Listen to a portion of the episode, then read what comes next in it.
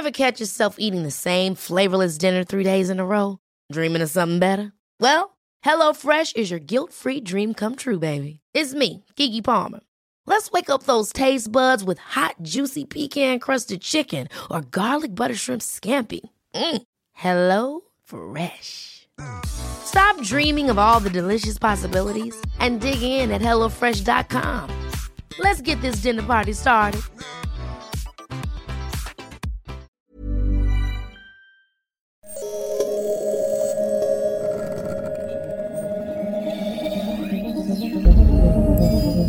L'âge de pierre ne s'est pas arrêté par manque de pierre. Pas plus que l'on a renoncé à la marine à voile parce que le vent est tombé. Rêveurs audacieux.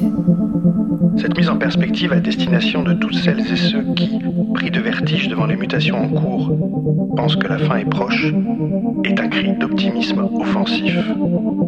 Conspirateur positif. Il est temps de prendre au sérieux nos rêves et d'en faire une stratégie. Et si demain n'était pas foutu? Bonjour, je suis Mathieu Baudin, directeur de l'Institut des futurs souhaitables. Vous écoutez Dites à l'avenir que nous arrivons, le podcast des éclaireurs de Canal+, consacré à l'ère du temps, et pas n'importe lequel, puisque c'est celui qui vient. J'ai le grand plaisir de recevoir Pascal Pic, paléoanthropologue, anciennement au Collège de France, auteur d'une quarantaine d'ouvrages qui posent le regard évolutionniste sur un grand nombre de problématiques contemporaines. Le travail, l'entreprise, l'intelligence artificielle, les robots, la diversité, mais aussi le sexe, l'amour et la femme. Bonjour Pascal. Euh, bonjour Mathieu. Notre moment ensemble se divise en trois temps. Une conversation sur l'époque, une expérimentation que tu proposes pour hâter la métamorphose du monde, et enfin un voyage dans le temps, en 2040, une uchronie, mais dans le futur, histoire de voir la mise à l'échelle réussie de ton idée. Alors le fil rouge de cette émission, c'est la confiance. La confiance qui est le pharmacone de l'époque, à la fois le poison et l'antidote. On souffre de ne plus avoir confiance en quiconque, et cela fait partie de la solution de retrouver la confiance en quelqu'un. Bien moi, Pascal, j'ai confiance en toi. J'ai confiance en toi parce que, quel que soit le sujet du moment sur lequel porte ton regard, l'évolutionniste que tu es réhabilite toujours le temps long. J'ai confiance en toi parce que tous les deux, à notre manière, l'on manie l'improbable. Car comme tu le dis si bien, la prospective, c'est comme l'évolution, ça nous surprend tout le temps. J'ai confiance en toi parce qu'à ausculter l'histoire de notre humanité, tu nous rappelles l'essentiel. Si l'on est tous uniques, on n'est peut-être pas in fine si singulier. Depuis la nuit des temps, on est, on meurt, on transmet, sujet dont nous allons parler aujourd'hui.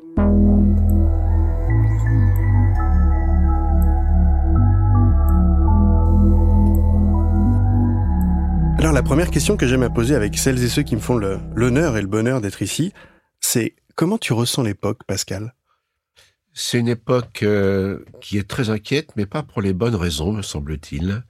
Et surtout, c'est une époque euh, de tous les possibles. On n'a jamais eu autant de possibilités de comprendre et de changer le monde, et on l'espère pour un monde meilleur. Simplement, j'ai l'impression que nous avons connu un tel succès depuis euh, ma génération, faut dire les choses comme elles sont, je suis un baby boomer, qu'on est assez mal préparé à ce qui va advenir? Quand je pose la question aux personnes, qu'est-ce qui fait que le monde change? Première réponse, tout le monde a vu Jurassic Park, connaît l'histoire des dinosaures, sauf qu'ils n'ont pas disparu, sont devenus des oiseaux, et qui étaient déjà là d'ailleurs à l'époque. Et de fait, c'est l'idée que bah, tout irait très bien dans le meilleur des mondes possible s'il n'y avait pas cette vilaine nature ou les événements terrestres ou extraterrestres qui viennent perturber ce bel assemblage dont les hommes auraient la maîtrise. D'ailleurs, on a appris ça à l'école. Les grandes civilisations s'écroulent parce qu'il y a toujours des barbares aux portes des civilisations. Il y a toujours euh, une sécheresse. Euh, ça, c'est pour les Aztèques, etc. Donc, comme si nous faisons le, toujours le mieux possible et que malheureusement il y a un événement exogène qui vient comme ça perturber euh, ce beau projet, ce bel agencement, cette vision un peu euh, idyllique de l'avenir. Euh, L'évolution, en fait, c'est pas comme ça. La deuxième chose, ce qu'on est en train de comprendre maintenant, c'est que nous sommes pas seuls. C'est-à-dire que euh, nous sommes dans des écosystèmes. Nous sommes dans des systèmes d'interdépendance. Et que là aussi, ça heurte quand même une certaine idée qu'on a eue dans ma discipline, qui était l'hominisation, très mal comprise d'ailleurs. Très mal comprise, hein, ça vient de Taylor de Chardin, il faudrait le relire, euh, mais dans le bon sens, me semble-t-il. L'idée qu'il y avait une finalité, il n'y a jamais de finalité dans l'évolution. L'idée aussi que euh, vous allez arriver à un monde parfait. Non, pas du tout. L'hominisation, ça veut dire quoi? C'est une espèce qui prend conscience de ce qu'a été son histoire avec les autres êtres vivants et qui en devient responsable, surtout co-responsable. Mais malheureusement, l'idée de progrès, mal comprise, l'humanisme aussi d'une certaine manière assez mal compris, ça a été perçu comme extraire l'homme de ces conditions de nature qui sont imparfaites. Ça, je le veux bien. La médecine en est la belle illustration, et il est vrai que nous avons fait beaucoup de choses. Mais derrière cela, euh, ça nous a pas préparé ce qu'on connaît aujourd'hui. Euh, quand je suis né, la population mondiale était trois fois moins importante qu'aujourd'hui. Donc la démographie multipliée par trois, donc un succès démographique euh, darwinien euh, basique, euh, effectivement absolument extraordinaire. nous avons gagné 20-25 ans d'espérance de vie, on espère que c'est pas terminé. Et par ailleurs, ah bah oui, nous avons multiplié par 300 notre empreinte écologique sur la Terre. va sur 500, ça dépend des estimations, mais grosso modo, c'est énorme. En 50 ans, multiplié par 500 notre empreinte écologique. Et ça, c'est quelque chose auquel on n'était pas préparé. Une incompréhension totale de ce qu'est l'évolution. La principale raison qui nous oblige à changer, à nous transformer, c'est justement le succès. Parce que plus on a eu de succès, plus on a modifié l'environnement dans lequel on a eu du succès. Et qu'à partir de là, c'est surtout que quand on a eu beaucoup de succès, qu'il faut préparer le changement. D'ailleurs, Darwin ne parlait pas d'évolution. J'adore l'expression. Il parlait de la descendance avec modification. C'est-à-dire prendre conscience des modifications, ce qu'elles sont pour le futur, pour que notre descendance puisse effectivement, elle, trouver le moyen de créer elle-même d'autres modifications pour sa propre descendance. Si on a compris cela, je crois qu'on aura une meilleure approche de notre époque, qui est anxiogène parce qu'on voudrait que ça continue comme avant, et qui ne l'est pas si on comprend qu'on n'a jamais eu autant de possibilités de changer. Ça, c'est quelque chose qui m'a profondément bouleversé, de penser que euh, le succès nous pousse à changer. C'est vrai qu'on a une vision linéaire. Une fois arrivé euh, au sommet de la montagne, on pense y rester assez longtemps. Tu dis même, être darwinien, c'est s'interroger sur les capacités à s'adapter à un monde que nous changeons. C'est exactement cela.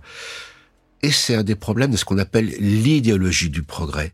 L'idéologie du progrès, ça veut dire que c'est linéaire, ça vient d'être dit, que c'est cumulatif, et qu'on ne repense jamais nos acquis. Or, dans l'évolution, pour pouvoir s'adapter au monde qui nous oblige à changer, mais que nous changeons nous-mêmes, il faut savoir abandonner certains acquis. Et un jour, j'ai eu cette discussion avec, euh, dans le cadre euh, du monde du travail, de l'amélioration du travail, des conditions de travail, etc., etc. Il y avait un syndicaliste qui n'est plus de ce monde, un monsieur très intéressant, et je lui dis, tu sais, euh, je vais te poser une question. Tu préfères être une plante ou un animal? Il me dit, bien sûr, un animal. Mais tu sais, les plantes ont des acquis. Les plantes ont la capacité, elles, de synthétiser, à partir de molécules euh, minérales, des molécules organiques. Et nous, pour devenir des animaux, nous avons abandonné cette caractéristique, mais nous avons gagné cette liberté de nous déplacer, de manger des plantes, bien sûr. Mais ça veut dire que nous dépendons aussi des plantes. Alors, qu'est-ce que tu préfères? Il m'a dit, dans notre culture très progressiste, l'idée d'abandonner des acquis pour passer des plantes aux animaux n'est pas encore très claire. Et là, si on est capable de comprendre cela, vous voyez, c'est quand même quelque chose d'assez euh, fabuleux. Donc, pensez en termes d'interrelation, ce qui euh, qui n'est pas une frustration. Hein euh, c'est lâcher une branche pour en prendre une autre. Euh, on est bien d'accord, ça les singes à faire. Mais au bout d'un moment, faut y aller et accepter que, oui, pour pouvoir bouger, pour pouvoir euh, avancer pour les générations futures, peut-être abandonner certains acquis. Ça, c'est pas évident parce que cette idéologie euh, du progrès au sens progressif du terme est encore tellement dominante et on le voit bien euh, dans les. Alors ça, ça, ça va venir vers les singes, si vous permettez. Je vais vous donner. C'est intéressant cette affaire-là euh, pour montrer comme, comme quoi c'est universel. C'est pas important de savoir si on est comme les chimpanzés ou pas, ou les macaques ou les babouins. C'est pas la question posée.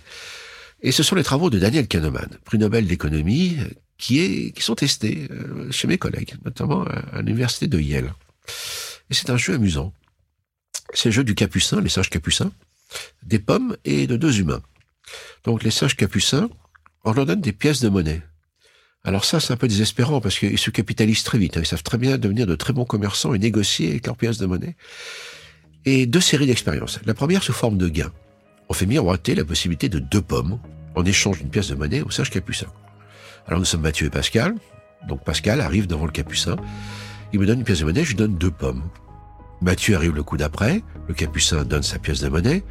Et Mathieu donne trois pommes. Le capucin se dit Mathieu est quand même vachement sympa. On continue. Et toujours Pascal est régulier, il me donne, il me donne c'est le prix, donc il me, donne, une pièce et je lui donne deux pommes. Mais le coup suivant, Mathieu euh, obtient sa pièce, évidemment, il va donner qu'une pomme. Là, le capucin va commencer à regarder Mathieu un peu différemment. Et on continue. On fait, et si on fait l'expérience un nombre de paires de fois, effectivement, avec le même nombre de jetons donnés, j'ai deux pommes en moyenne. Mais le capucin préféra avoir affaire avec Pascal. Pour quelle raison? Bah Parce que il garantit ses gains.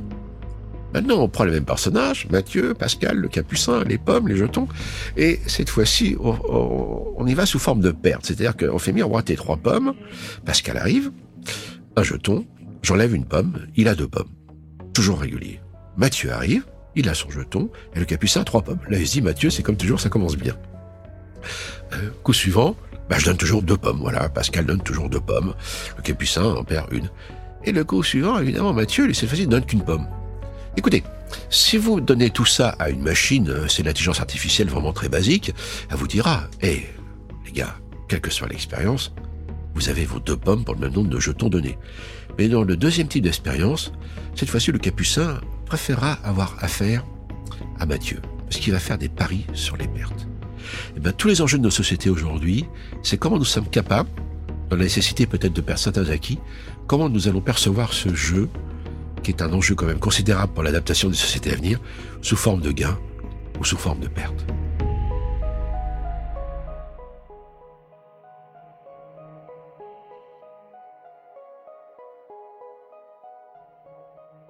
Il y a d'autres choses qui m'ont fait faire des pas de côté en, t'écoutant.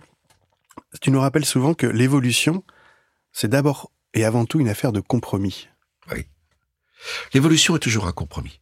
Euh, au départ, un nouveau modèle de société va apporter énormément d'acquis sans que les inconvénients ne soient euh, très importants ou perçus. Ça a été la génération des Trente Glorieuses, qui est la mienne, soyons très clairs. Un progrès comme jamais dans l'histoire de l'humanité, pour les pays occidentalisés, et rattrapé par les autres. Mais au bout d'un moment, les acquis viennent à avoir trop d'influence négative sur l'environnement, et c'est là que les bénéfices deviennent incertains par rapport aux inconvénients qui se profilent. D'ailleurs, c'est très intéressant de constater que tout de même, cette histoire de dérèglement climatique et, de problématiques écologiques sur les ressources, c'est pas d'hier, quoi. Elles émergent au moment où justement éclate le modèle social dont ma génération a bénéficié. Et de fait, on n'en a pas pris conscience parce que tout de même, euh, toute une, génération qui accède d'un seul coup à l'enseignement supérieur, au sport, à la liberté de la sexualité, à la contraception, euh, à la culture, au voyage, etc. C'est jamais arrivé dans l'histoire de l'humanité. Donc il s'est créé une petite euphorie, mais néanmoins les problèmes, on les connaissait. On les connaissait, mais la société n'a pas voulu les voir.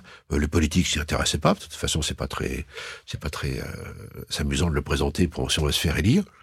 Et puis on a dit que les écologistes, euh, ben voilà, c'était quand même des, des, empêcheurs de tourner en rond et par rapport à, tout ce qu'on qu'on était en train d'acquérir.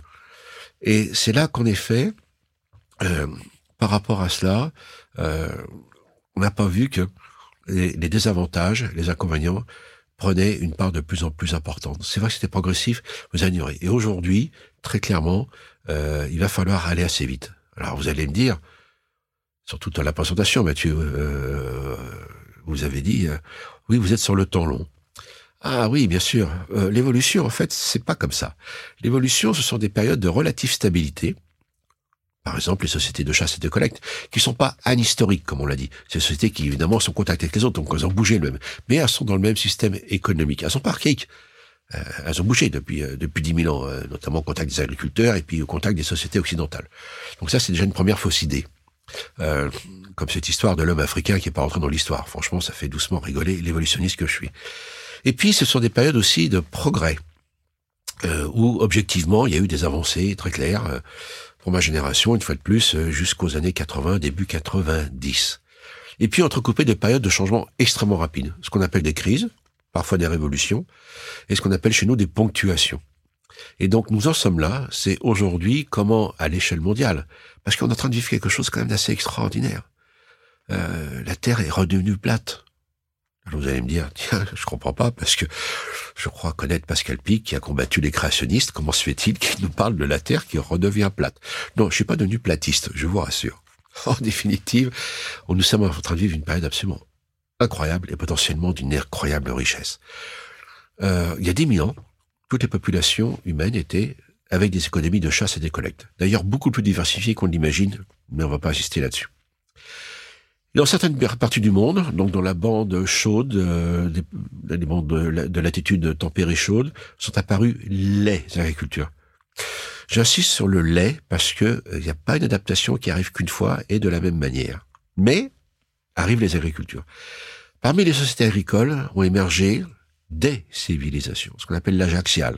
C'est-à-dire, comment se fait-il qu'au Proche-Orient, en Inde, en Chine, euh, une partie de l'Afrique, qu'on ignore tout le temps d'ailleurs, euh, et également donc dans la Mésoamérique, comment expliquer que des pyramides arrivent partout et des grandes sociétés avec des, des, des, sociétés de plus en plus monothéistes, etc. On ne sait pas l'expliquer. Mais en tout cas, dans l'évolution, nous on connaît ça, ça s'appelle les convergences adaptatives. Il y a une certaine linéarité, mais elle est pleine de diversité.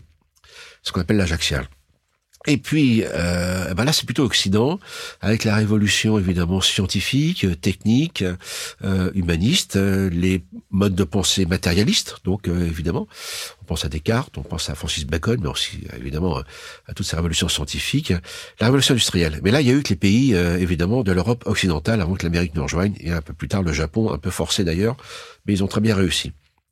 Donc le monde est devenu vertical et l'idéologie de progrès que nous évoquions rapidement a complètement imprégné de manière euh, absolument catastrophique ma discipline. Euh, les théories de l'évolution ont été perçues comme des théories du progrès. L'homme descend du singe avec cette devise, pardonnez-moi euh, cet, humour pas très malin, mais avec cette devise cacher ce singe que je ne saurais voir. Or, depuis 30 ans, j'étais celui qui a apporté l'éthologie dans le champ de l'anthropologie et d'amener la compréhension des grands singes pour mieux comprendre nos origines communes. Bah, c'est un petit peu tabou cette affaire-là. Hein et l'idée euh, de progrès a considéré qu'effectivement, euh, ah ben, les peuples qui n'avaient pas notre niveau économique étaient archaïques. Alors, plus on descendait dans le temps, je peux vous dire, plus ça s'aggravait. Le Moyen Âge, l'idée encore complètement absurde que l'on a du Moyen Âge vient de là. Alors qu'on arrive d'époque de Cro-Magnon et Néandertal, je vous dis pas, les pauvres gars, euh, comment on les a, les pauvres filles, comment on les a considérés. Et ça traîne encore. Euh, moi, ça m'arrive d'être dans des collèges ou des lycées euh, où des jeunes me disent, ah non, Cro-Magnon, ils sont plus bêtes que nous. Je dis pourquoi? Ils n'ont pas le smartphone. Je dis, tu sais, acheter un, smartphone, ça ne demande pas d'être extrêmement intelligent par contre, aller chercher à manger dans la dans la savane, euh, là, toi, euh, même avec ton smartphone, c'est un peu plus compliqué. Donc, vous voyez, tout ça, ils le comprennent les jeunes. Mais vous voyez comment cette idéologie a intégré complètement nos rapports aux autres cultures, etc. Et quand je dis que la Terre est plate, c'est que euh, on n'a pas vu ce qui est arrivé à la fin des années 90. Monsieur Francis Fukuyama, qui est quand même quelqu'un qui a une pensée cohérente, mais je partage pas toutes ses conclusions loin de là, et dont celle-ci. Il avait dit c'est la fin de l'histoire. Pourquoi Le mur de Berlin est tombé, euh, la Chine va suivre notre modèle, puis on pensait évidemment euh, l'OMC qui est en pleine euh, qui est en pleine expansion, la mondialisation heureuse. Donc voilà, tout allait bien dans le meilleur des mondes possibles, le modèle occidental avec la démocratie, le libre marché. voilà, ben, il a acquis, il a gagné, victoire. Donc le monde va se greffer là-dessus. Et on n'a pas vu ce qui allait émerger. Et avec le regretté Axel Kahn, nous avions évidemment commenté cette idée de la fin de l'histoire à l'époque. On s'est dit l'histoire, pas sûr. Mais l'évolution, c'est sûr, ça va pas s'arrêter. ça, vous pouvez être certain. Et derrière cela, euh, il y avait déjà des choses qui émergeaient. Toutes les problématiques euh, qu'on avait mis sous le tapis un petit peu, qui étaient autour des dérèglements climatiques, autour des biodiversités. On a pris conscience beaucoup plus tard d'ailleurs des biodiversités. Hein, le GIEC a été créé en 1988 ou 89, si j'ai bonne mémoire, et l'IPBS pour les biodiversités, euh, c'est 2012. Vous voyez, on a pris beaucoup de retard par rapport à cela. Et puis il y avait la révolution numérique, hein, parce que nous autres, les humains, nous avons une caractéristique, c'est la coévolution. C'est-à-dire que nous sommes les seules espèces depuis 2 millions d'années, depuis l'invention du feu d'ailleurs. Hein. Depuis l'invention du feu, euh, nous transformons nos mondes un grand éthologue, Jacob von Eskul, qui a pas eu le prix Nobel. Et Jacob von Eskul disait, les espèces sont au monde, l'homme est un transformateur de monde. Et nos caractéristiques euh, d'innovation culturelle et technique font que nous sommes dans un processus de coévolution techno-culturelle. Et à partir de là, c'est pour ça que nous sommes la seule espèce qui est installée partout sur la Terre. Nous sommes capables de nous adapter d'un point de vue évidemment biologique, c'est-à-dire que nous sommes des espèces qui sont très plastiques. Je sais que le terme est à la mode, mais c'est une signification quand même. C'est-à-dire plastique sur le plan morphologique, qui est la taille et la forme. La génération a gagné 15 euh, cm de taille corporelle rapidement. On n'a pas changé nos gènes, hein. c'est l'environnement. Euh, sur le plan physiologique, la meilleure santé, 25 ans d'espérance de vie. Et sur le plan cognitif, hein, évidemment, euh, on peut critiquer l'évaluation de l'intelligence euh, avec le QI, mais en tout cas, c'est une euh, donnée qui montre que ça n'a jamais été aussi important. Donc ça peut aller très très vite. Simplement, on l'avait vu que pour les sociétés occidentales, occidentalisées. Et aujourd'hui, c'est dans le monde entier. La Terre est devenue plate, c'est d'abord tout le monde est connecté. C'est le rêve de Teilhard de Chardin, mais je sais pas s'il avait imaginé comme ça, hein, toutes les intelligences connectées, entre les humains et les machines, bien sûr. Et de ce fait, euh, nous sommes dans une situation absolument unique depuis, depuis 10 000 ans, c'est que nous pouvons changer très rapidement à l'échelle mondiale.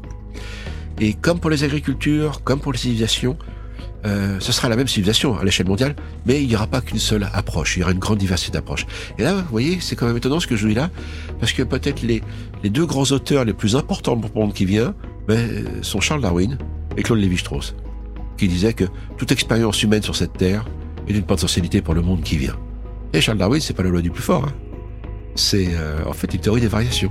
Quand ils sont tous différents les uns des autres, ou qu'il y a différentes cultures, et de considérer que ces différences, c'est pas des hiérarchies, comme on l'a fait dans l'idéologie de progrès, que toutes ces différences sont des potentialités pour l'avenir.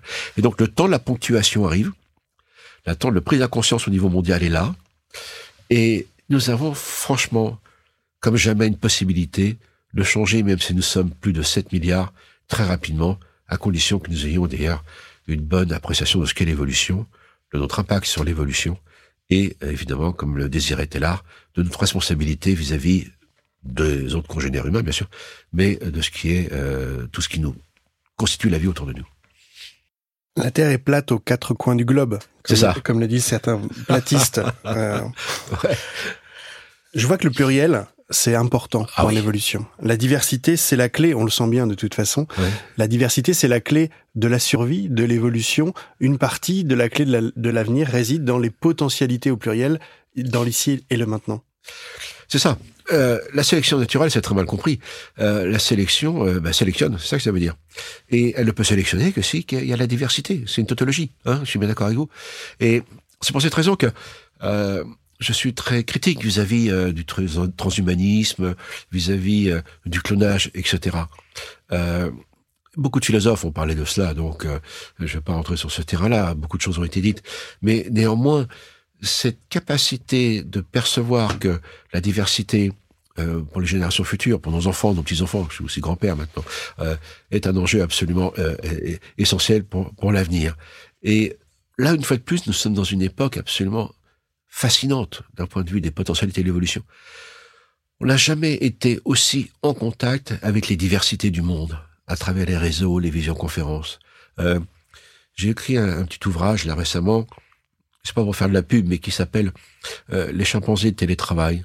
Et, et je disais que dans le sous-titre, on a les potentialités d'une révolution extraordinaire. C'est-à-dire que dans nos collaborations à l'échelle du monde, on est capable de travailler aujourd'hui avec des handicapés, euh, des gens qui sont euh, des hommes et des femmes du monde entier. Et d'un seul coup, on est en train de voir que, à travers tous ces échanges, qu'il y a des, des compétences qu'on ignorait, des, euh, des, des, apports qu'on ignorait, euh, qui sont là partout, qui n'attendent qu'à être ensemble. Et ce qui fait l'évolution, c'est la rencontre de ces diversités. Donc, à cet égard, notre époque est absolument extraordinaire et d'une richesse absolument fabuleuse.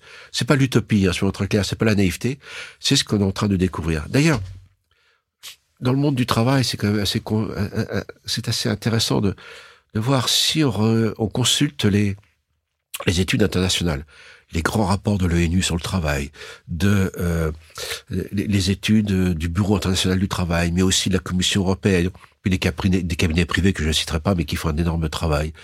Ce qui m'a toujours frappé depuis une dizaine d'années, c'est de constater combien, lorsqu'il y a un support iconographique, il présente des femmes et des hommes du monde entier, handicapés ou pas.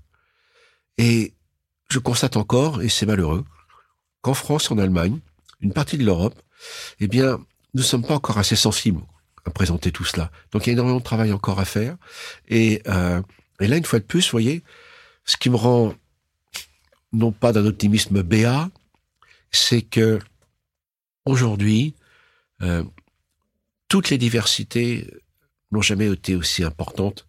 Et euh, ce qui nous reste à faire, c'est peut-être le plus dur. Les solutions sont là, les diversités sont là. La vraie question, c'est serons-nous capables de ce que Joseph Schumpeter appelait la synthèse créatrice, mais qu'en fait, c'était le concept d'adaptation de Charles Darwin, hein, il le dit lui-même, et il s'est inspiré de Charles Darwin, c'est que comment serons-nous capables à l'échelle mondiale de mettre en place ce nouveau projet commun euh, Nous autres, les paléanthropologues, c'est Michel Serres en parlait très bien. Il disait, vous autres, les paléanthropologues, un peu de Guermora d'ailleurs, il disait, vous avez apporté un élément important pour le monde qui vient. C'est-à-dire quoi? De montrer que nous avons tous une origine commune et qu'il y a toujours eu de la diversité. Voilà, déjà, la première étape essentielle, elle est là, nécessaire. Elle est accomplie. Maintenant, euh, soyons clairs, le plus dur va être faire, c'est comment construire une communauté de destin. Et sachant que cette communauté, évidemment, ne pas restreindre qu'à l'humanité. Et donc, euh, cette communauté de destin, ce n'est pas que sélectionner, c'est en fait favoriser cet essor et cette, cette réunion des, des, des diversités. Et pourquoi pas, j'ose le terme, hein, une communion des diversités pour le monde qui vient. Donc la nature sélectionne, mais nous, puisqu'on a conscience de nos actions, on peut favoriser. Donc c'est l'heure du choix. C'est l'heure de la volonté humaine dans cette période de transformation de monde. J'ai bien aimé cette cette euh, poésie-là. Et c'est surtout ce moment de ponctuation. Il va falloir faire des choix. Et tout choix est une affaire de renoncement. Il va falloir Exact. aussi laisser tomber un certain nombre de choses, abandonner un certain nombre de choses, voire laisser mourir un certain nombre de choses.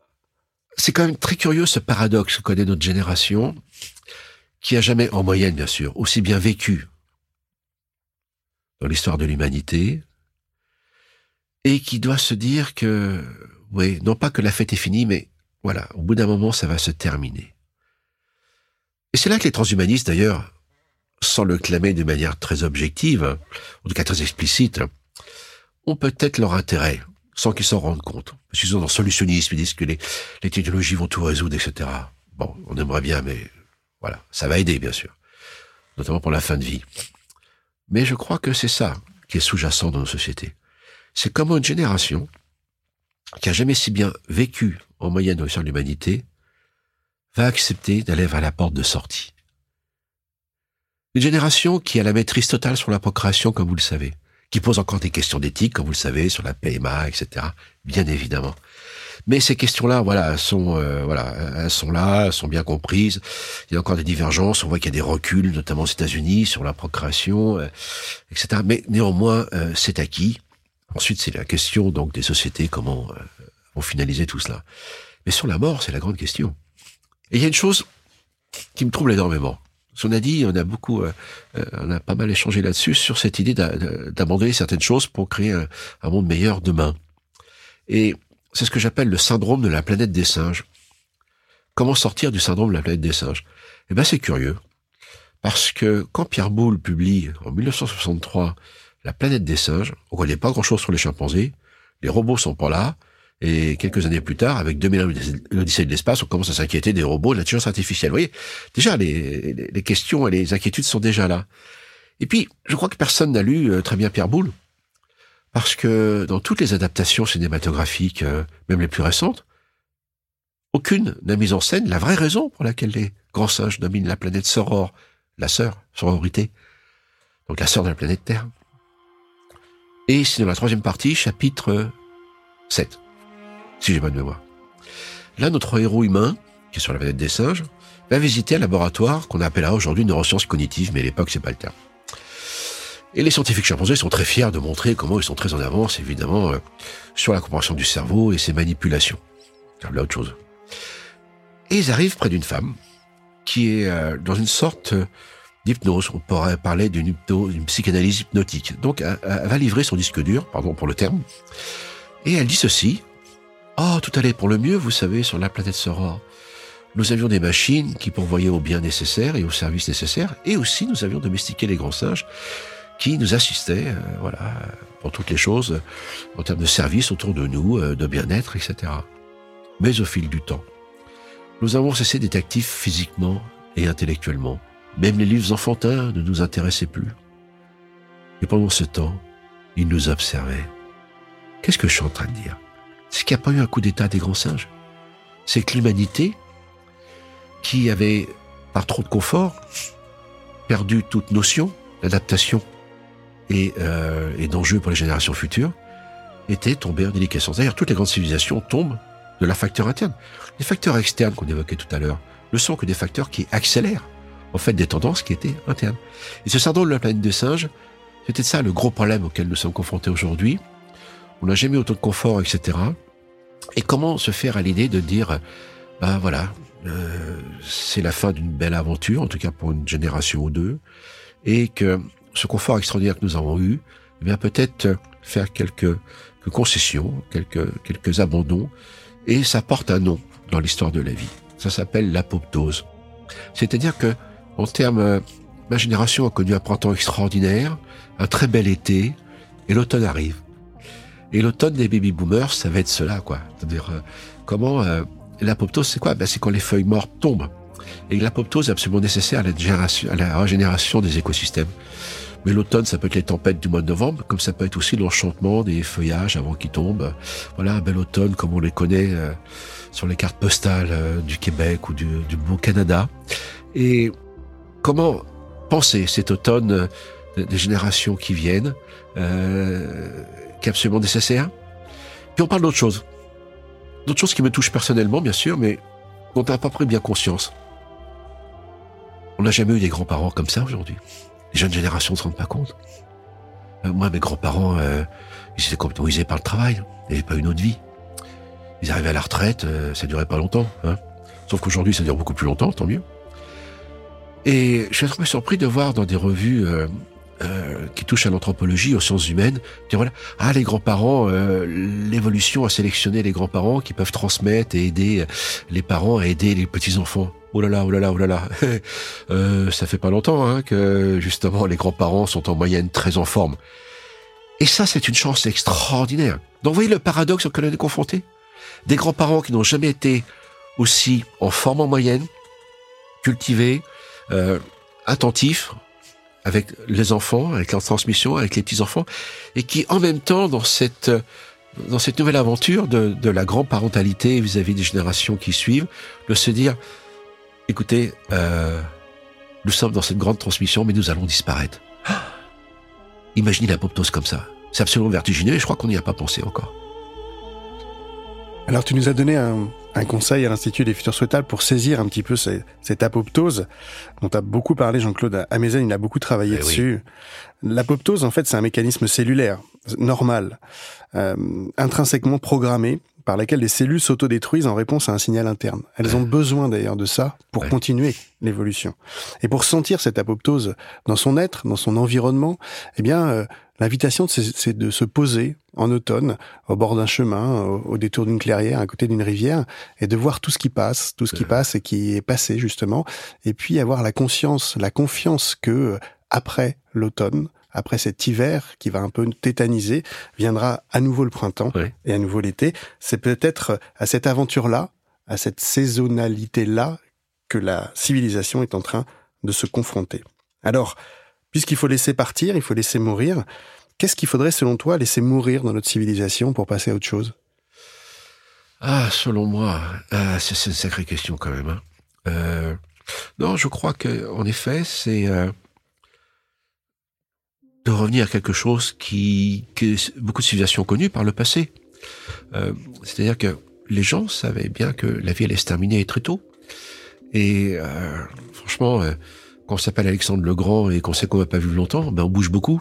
Hein euh, est Jules César, euh, on sait que les choses.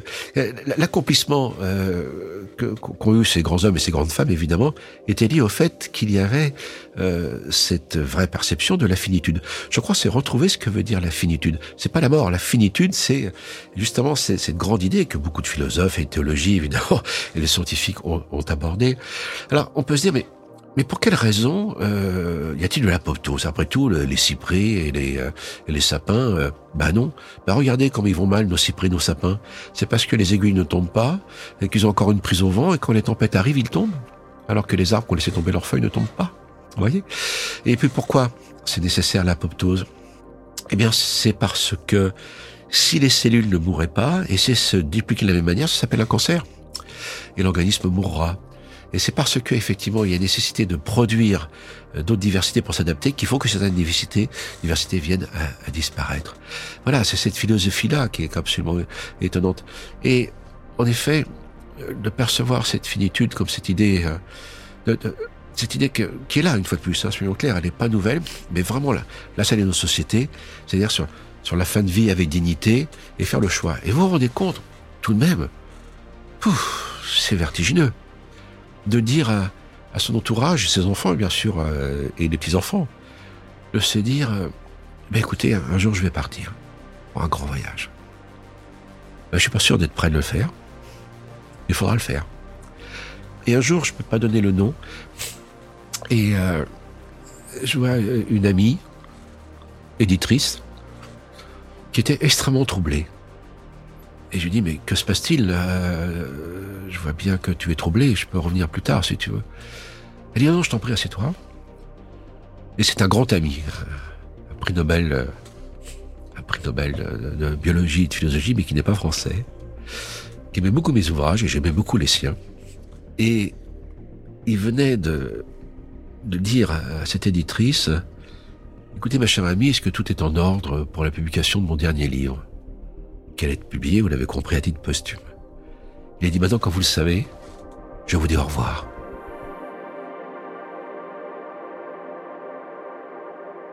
Troublant, hein? Merci Pascal pour ce moment passé avec toi.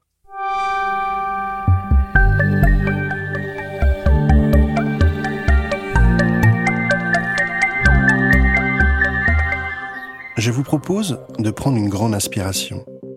Je vous propose un voyage dans le temps et de dépasser le temps d'une expérience de pensée, le c'est impossible, par c'est fait, et voilà ce que ça a changé. Picardie, 2040. Au vu des températures un peu plus élevées qu'autrefois, tu as bien fait de miser sur la région Picardie, Pascal. Les eaux de France, la bien renommée, où la rosée du matin s'invite toujours des potrons minés. Oh, regarde là Un cerf qui nous fixe sans la moindre appréhension. J'ai vécu la même scène il y a quelques minutes en croisant par hasard un renard, cette espèce autrefois considérée comme nuisible qui nous a tant aidé dans la bataille contre la maladie de Lyme. On ne les sent plus du tout en danger. Cela permet de mesurer la route parcourue depuis cette révolution copernicienne nous avons reconsidéré notre rapport au vivant. Nous voilà désormais devenus, en conscience, à la fois des co-auteurs et des co-acteurs, repositionnant l'humain dans cette perspective. Si l'homme reste encore central par sa présence démographique, nous sommes presque 9 milliards, mais bien loin des 15 à 20 milliards annoncés il y a encore 50 ans, nous avons enfin intégré que nous vivions dans un écosystème. Nous l'avions déjà compris, par exemple en médecine, avec le microbiote, cette grande biodiversité spécifique de micro-organismes présents en nous, mais aujourd'hui, nous sommes entrés dans une véritable compréhension de ce qu'est une relation écosystémique à l'extérieur de nous et surtout à l'échelle de la planète. Il y a près de 120 ans, Teilhard de Chardin proposait cette idée d'hominisation, désignant ce moment où une espèce prend conscience de sa place dans l'histoire de la vie et en devient co-responsable. Nous y sommes la culture de l'interdépendance est rentrée dans nos humanités. Chaque espèce est désormais à sa juste place, nous compris, se rendant des services les unes aux autres. Les flux d'informations n'ont d'ailleurs jamais été aussi nombreux entre entités, donnant lieu à des écosystèmes tellement plus résilients. Grâce à cette compréhension écosystémique, il n'aura finalement fallu que peu de temps aux espèces menacées pour apprendre à vivre avec nous. Il faut dire que le dialogue avec les animaux a aidé.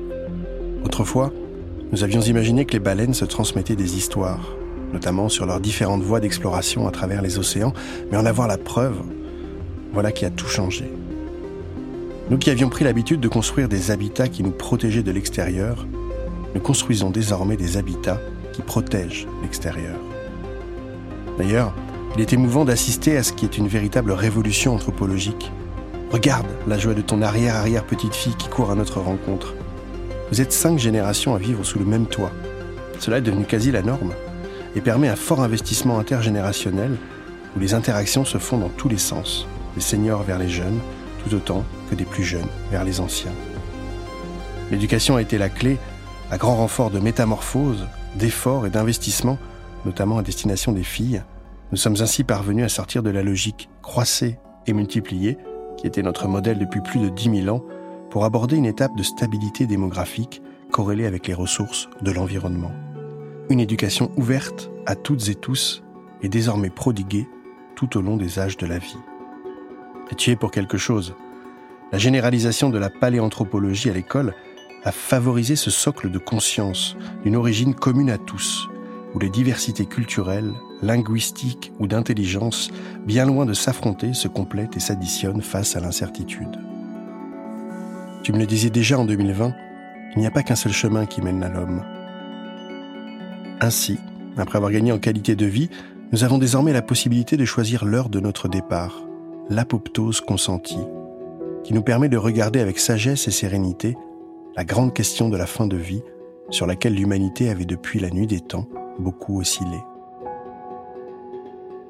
Tu me rappelais que Darwin ne parlait pas d'évolution, mais de descendance avec modification. Cela me fait penser à Edgar Morin, qui dans son premier centenaire proposait de nous appeler sapiens démens plus que sapiens sapiens, nous rappelant que, si ce n'était pas une réalité, cela se devait d'être un projet. Il est heureux de voir qu'aujourd'hui, en 2040, nous sommes peut-être en train de nous en approcher. La Chambre du Temps Long ayant même récemment proposé de nommer les contemporains de notre époque les Homo Biosphéris, comme l'avait écrit Jean-Pierre Gou dans son succès planétaire La Révolution bleue, pour témoigner de la bifurcation nous avons prise dans la grande aventure de l'évolution. Mathieu, mille merci. Vous êtes une personnalité rare. J'aime beaucoup les gens qui nous lisent et qui nous amènent à aller beaucoup plus loin que tout ce qu'on a pu écrire. Et ça, c'est précieux.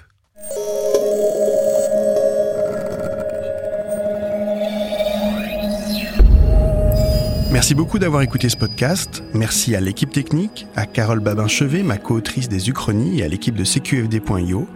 Si vous voulez en savoir plus sur le monde de demain et les initiatives à l'œuvre ici et maintenant, rendez-vous sur le site des éclaireurs de Canal+. On se retrouve très vite pour un nouvel épisode, et si vous voulez partager ce moment avec nous, n'hésitez pas à vous abonner. À très bientôt!